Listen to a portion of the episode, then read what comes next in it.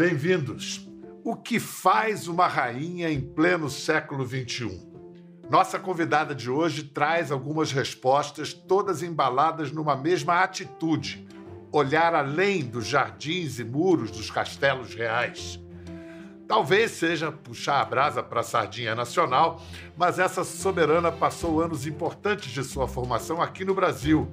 Isso pode ter contribuído para sua modernidade e vocação para a solidariedade. Muito menina, a plebeia viveu os rigores de um campo de refugiados no pós-guerra na Alemanha. Não parece guardar amargura, ao contrário, exala otimismo. Sua mãe era paulista, o pai alemão assim como ela, nascida em Heidelberg. Nos últimos anos, deparou-se com denúncias que associavam o nome de seu pai ao nazismo. Não negou, não fugiu da acusação, ao contrário, a enfrentou. Formou uma comissão de historiadores para investigar o caso, as últimas consequências e fazer justiça. Seu estilo elegante combina franqueza escandinava e simpatia brasileira. Uma combinação irresistível. Façamos agora nossas reverências à Rainha da Suécia, Silvia Renate Sommerlath. Majestade, está servida jabuticabas. Pois olha, a semana passada eu também colhi umas 20 jabuticabas suecas. A, a senhora plantou, a eu, eu, chamo, como eu devo me referir? Sua Majestade, não. a senhora, como prefere? Como se sentir, não, é problema. Não é problema. Mas essas uh, jabuticabeiras me foram dadas por meus primos e tenho naturalmente numa estufa em Estocolmo. Quer dizer, para mim é sempre uma é um símbolo de de carinho e amor pelo Brasil. Sem dúvida, nós brasileiros gostamos de acreditar que jabuticaba só dá no Brasil. Aí está a prova em contrário. Elas se adaptaram bem à Escandinávia, assim como a Majestade. Qual é a lembrança mais feliz que tem de sua infância no Brasil? A minha alegria é grande quando eu penso na minha infância, com uma família calorosa, uma família feliz, três irmãos mais velhos que eu, eu era a caçula. Me lembro muito bem dos meus tios e dos meus primos que eu adorava. Lembro também da tempos gostosos na fazenda que a gente passava juntos eu acho que eu tinha, naquela época, 38 primos. Quer dizer, foi sempre uma festa a gente se, se ver. E eu me lembro também muito das pizzas na pizzeria Margarita em São Paulo, que é a melhor pizza do mundo. Me lembro do tempo do colégio. Eu passei os meus anos na escola no Colégio Visconde Porto Seguro, que foi um colégio ótimo, muito bem. Naquele tempo, na Praça Roosevelt, tínhamos ótimos professores. Eu me lembro do Dr. Tabor, que era meu professor de biologia, que era muito querido por todos os alunos. E ele, a gente sempre via ele nos corredores, correndo com o esqueleto nos braços. Eu me lembro também do Dr. Ambrosio, que era meu professor de matemática, e eu até hoje faço as minhas contas em português. Olha, eu queria explicar para o nosso público como Silvia se tornou a Rainha Silvia a plebeia conheceu o rei Carlos Gustavo nas Olimpíadas de Munique, em 72. Em 76, eles se casaram. E na véspera da cerimônia do casamento, o grupo ABBA, que é tão sueco quanto a jabuticaba é brasileira, lançou o que seria um de seus maiores hits. Vamos lembrar desse momento. You are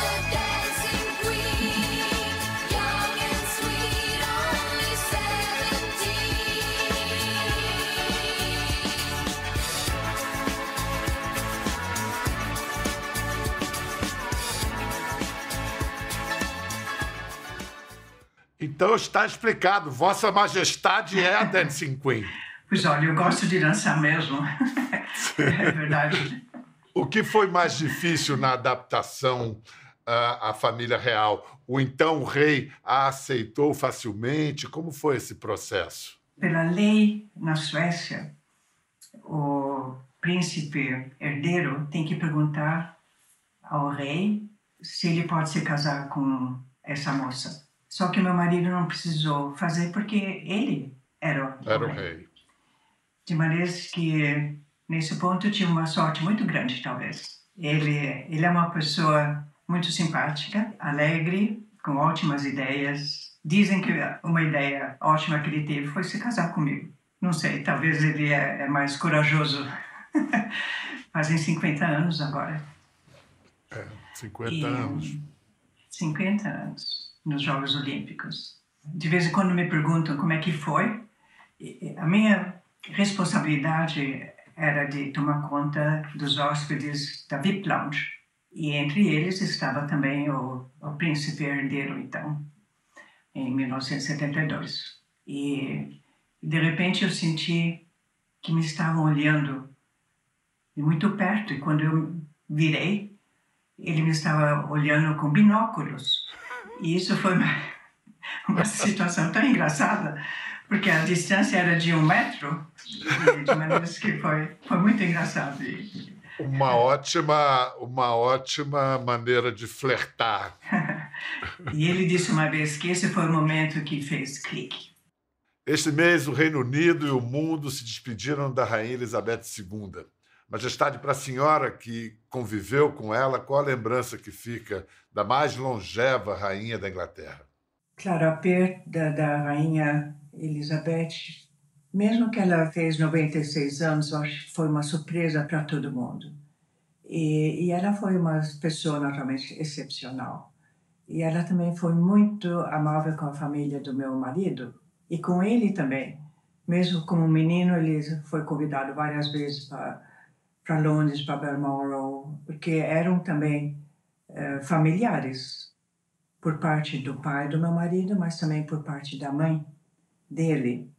E a primeira vez que eu fiquei conhecendo a rainha foi, uh, naturalmente, depois do nosso casamento, quando nós estivemos em Londres, ela nos convidou para um chá e foi muito simpática, muito amável, mas calorosa também. Ela, ela tinha um ótimo senso de humor e ela foi naturalmente um grande, como se diz, ídolo, se diz ídolo? É. E, e, claro, meu marido também é muito amigo do príncipe Charles, digamos o rei Charles agora. Eles velejaram de barco juntos quando meninos, também a princesa Anne. Quer dizer, a relação era bastante calorosa e familiar. Eu vou mostrar imagens de uma visita sua ao Brasil, já casada, em 1984. O rei Carlos Gustavo e a rainha Silvia chegaram ontem à noite de um descanso de três dias numa fazenda do interior do estado. Com a simplicidade e a descontração demonstrada em toda a viagem, eles desembarcaram no aeroporto de Congonhas acompanhados de uma reduzida comitiva.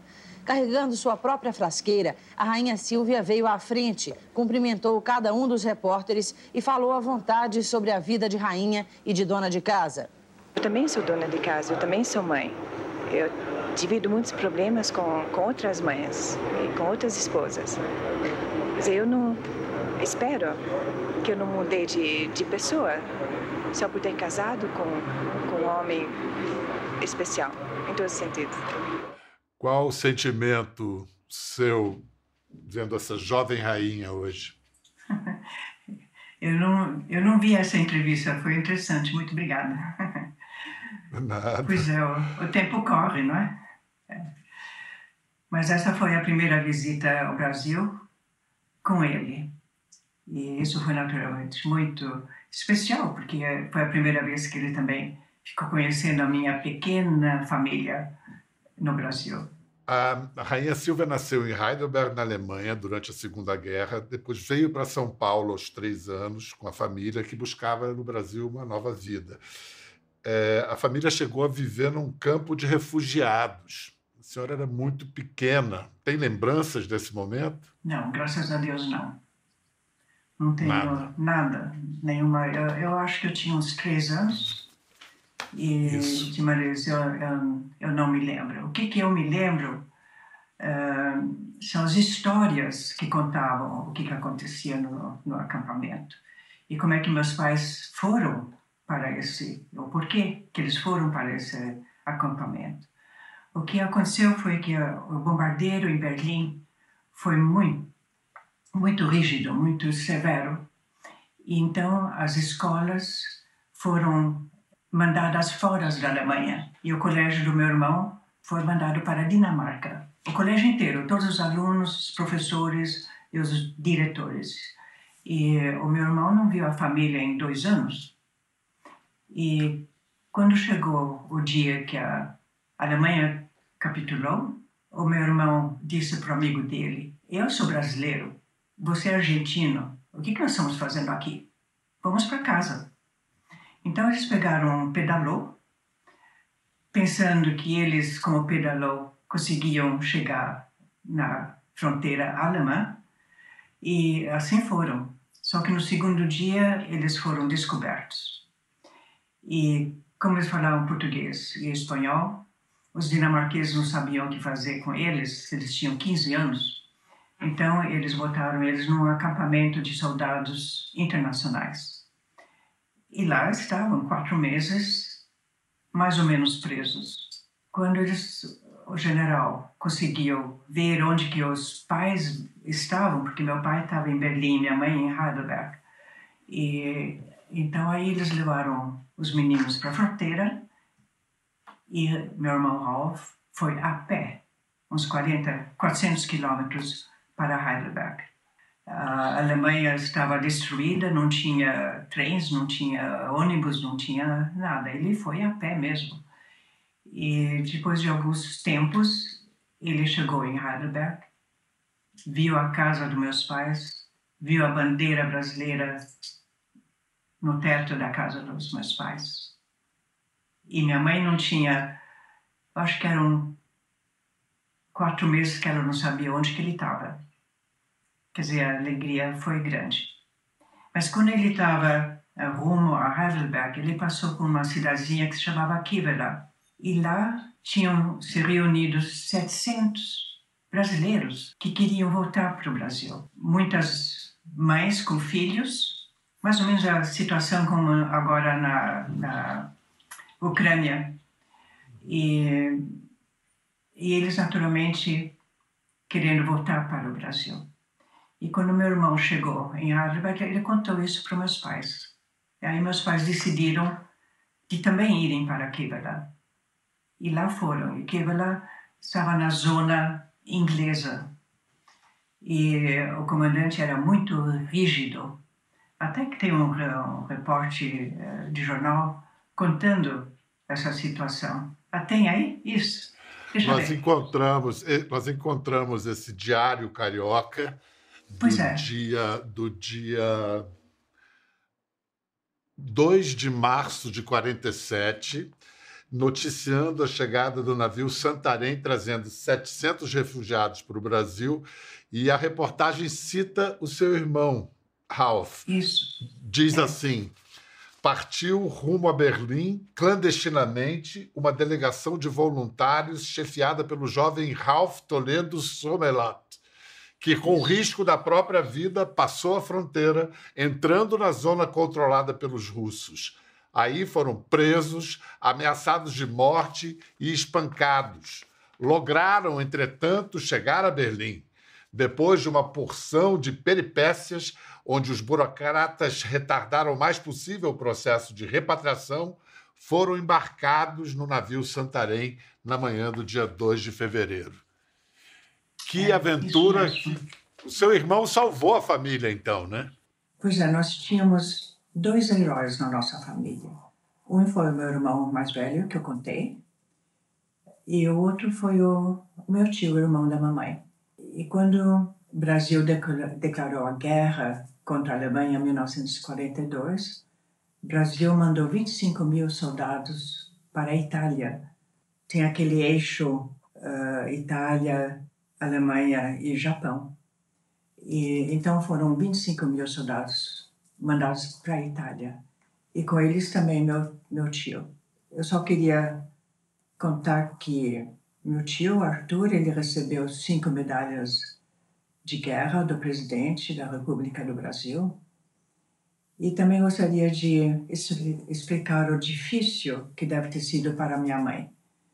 que vivia em Berlim, casada com um alemão, mas que tinha um irmão lutando contra os alemães na Itália. Quer dizer, a situação dela foi muito difícil também, porque a Gestapo tinha todas as suas antenas em todos os lugares e o perigo era grande que mamãe que eles descobrissem que o irmão da minha mãe lutava contra a Alemanha. É, como rainha, a, a rainha Silvia passou a ser é, observada com lupa pela imprensa. Né? Então, há, há, cerca de 20 anos, a imprensa sueca decidiu investigar o nome é, de seu pai, o empresário alemão Walter Sommerlath, que morreu em 1990. E saiu a notícia que ele tinha sido filiado ao partido nazista. A senhora sabia disso ou soube pelos jornais? Não, eu não sabia disso. Isso foi uma surpresa muito chata que saiu no, no jornal. E foi uma surpresa que, naturalmente, foi muito difícil, porque eu tinha que enfrentar essa notícia também vis-à-vis -vis ao meu marido, vis-à-vis -vis a minha família, vis-à-vis ao, ao povo sueco também. E aí, então, eu decidi de perguntar por ajuda de historiadores de investigarem o que que aconteceu. E isso é uma história que longa, uma odisseia que nós ainda estamos trabalhando e, e sempre chegam novas notícias, novas informações. São peças de um quebra-cabeças histórico que vão se moldando e formando uma imagem. Nós também procuramos peças desse quebra-cabeças. Fomos ouvir talvez a maior autoridade em imigração judaica para o Brasil durante o nazismo, o historiador Fábio Koifman. Vamos ver o que ele diz sobre a filiação de Walter ao Partido Nazista.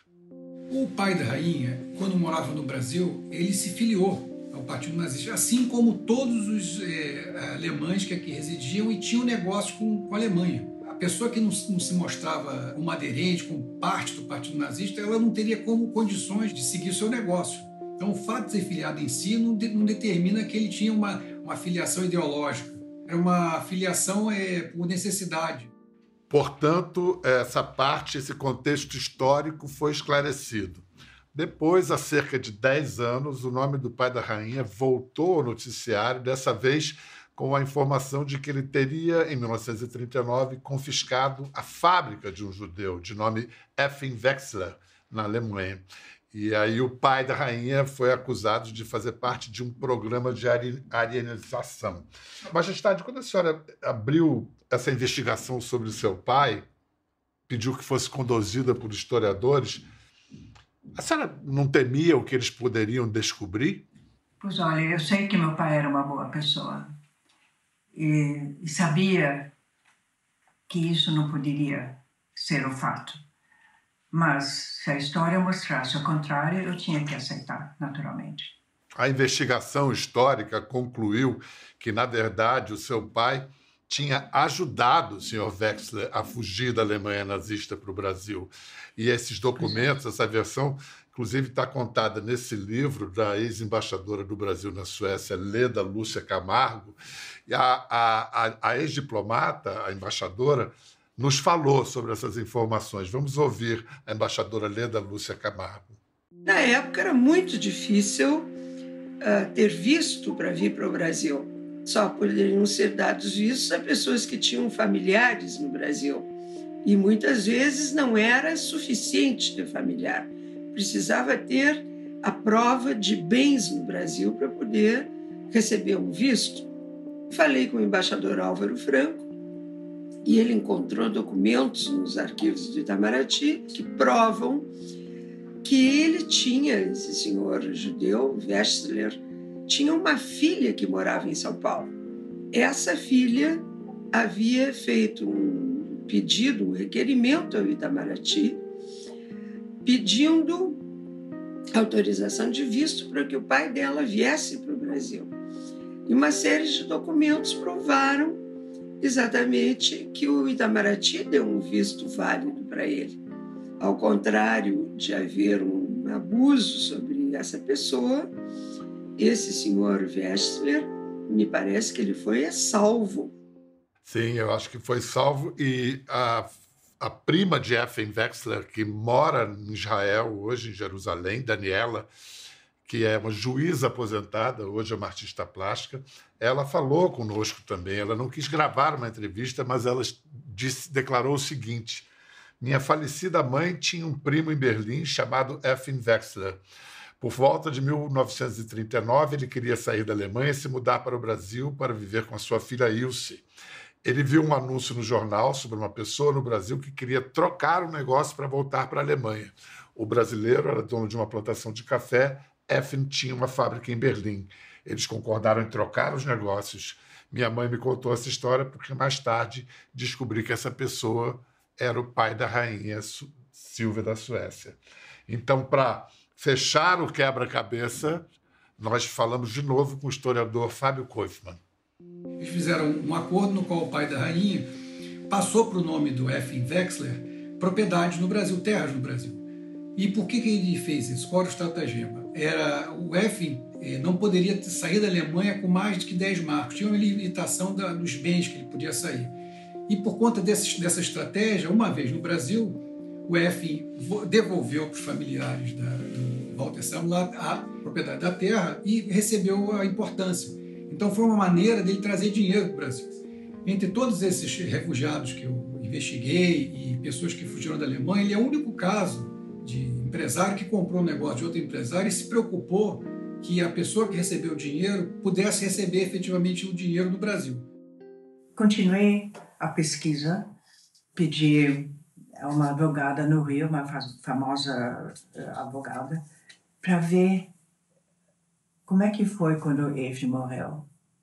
E aí vimos que ele tinha levado uma vida muito boa. Ele tinha dois apartamentos na Avenida Atlântica e dois e três apartamentos no Copacabana, como por exemplo a Rainha Elizabeth o General Bruce, eram bons apartamentos. E tinha uma casa também em Teresópolis.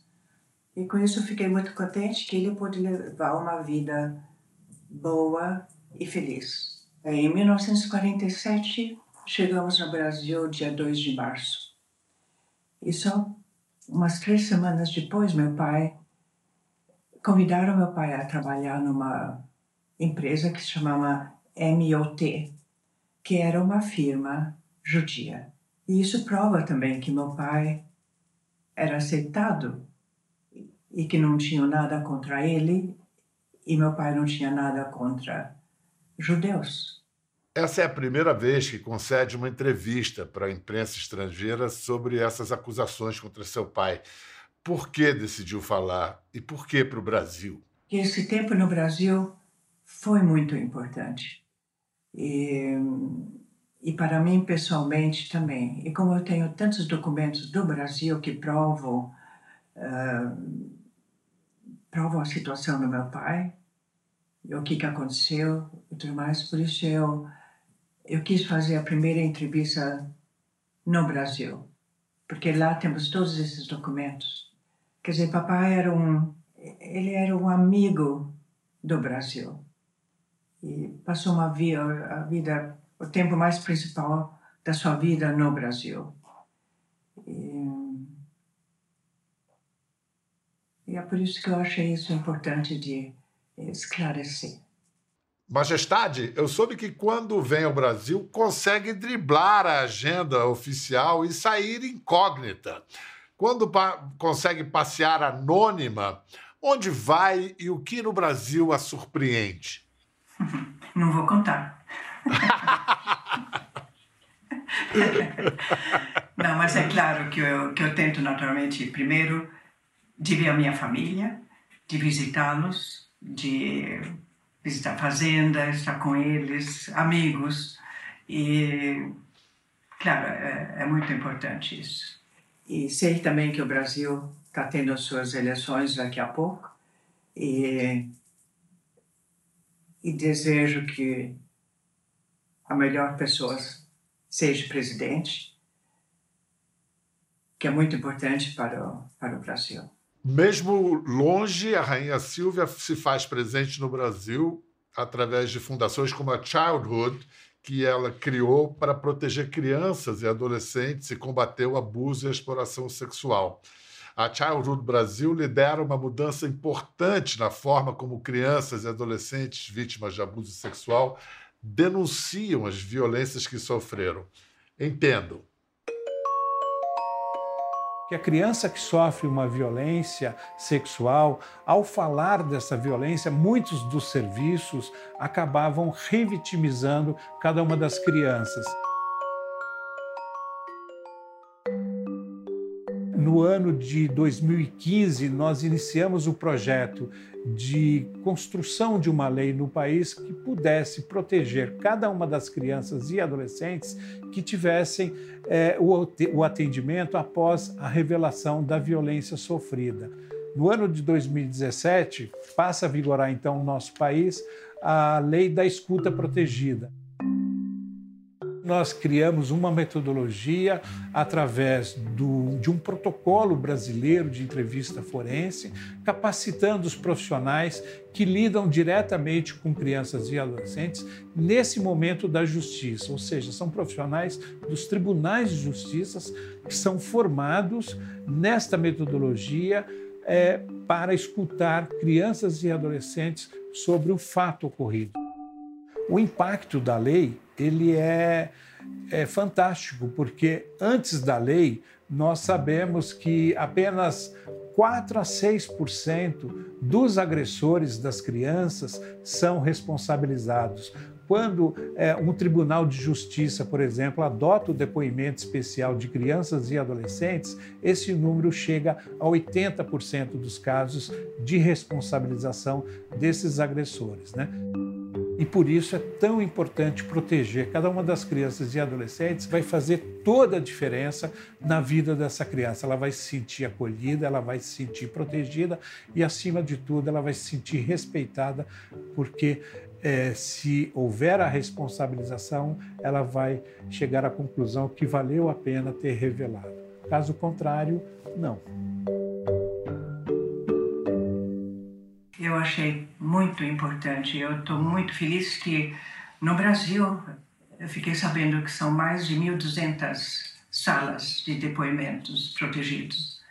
E isso, naturalmente, é fantástico. E devo dizer parabéns para o Brasil que tomou essa decisão pela essa nova lei e, e também que a realiza também de, de maneiras que eu estou muito contente que, que nós podemos ajudar as crianças.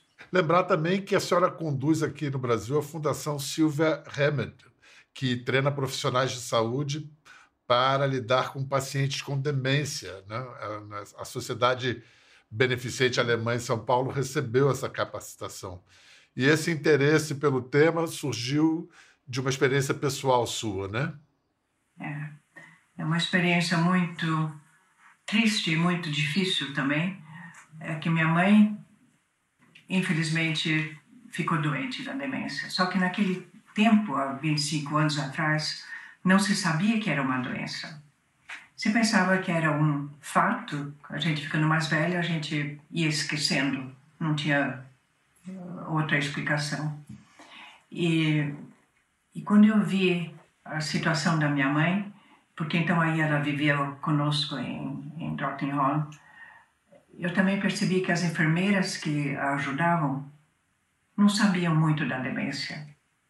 E foi então assim que eu comecei com um, a dar aulas em demência para as enfermeiras, as assistentes e agora também para médicos. E é um curso de dois anos um curso universitário. E eu, para chamar atenção nessas enfermeiras que fazem o máximo para os dementes, eu dei o meu nome para elas. Então elas se chamam agora enfermeira Silvia, o médico e tudo mais. E, e isso foi foi muito bonito, numa veio de uma triste situação, mas conseguimos fazer uma coisa positiva. E isso era uma coisa que eu gostaria, tinha queria tanto também fazer em São Paulo. porque muitos amigos de meus pais também, os filhos agora, também têm demência. Excelente. Muito obrigado por todas essas iniciativas. Como brasileiro, nós agradecemos, eu agradeço. E muito obrigado por essa oportunidade, Vossa Majestade. Esperamos a sua próxima visita, o mais breve possível. Talvez a gente se veja, então, no fim do ano, comendo jabuticaba. Isso, as próprias, no país de origem. A todos em casa também, nossos melhores votos, com as bênçãos da rainha. Até a próxima. Quer ver mais? Entre no Globoplay.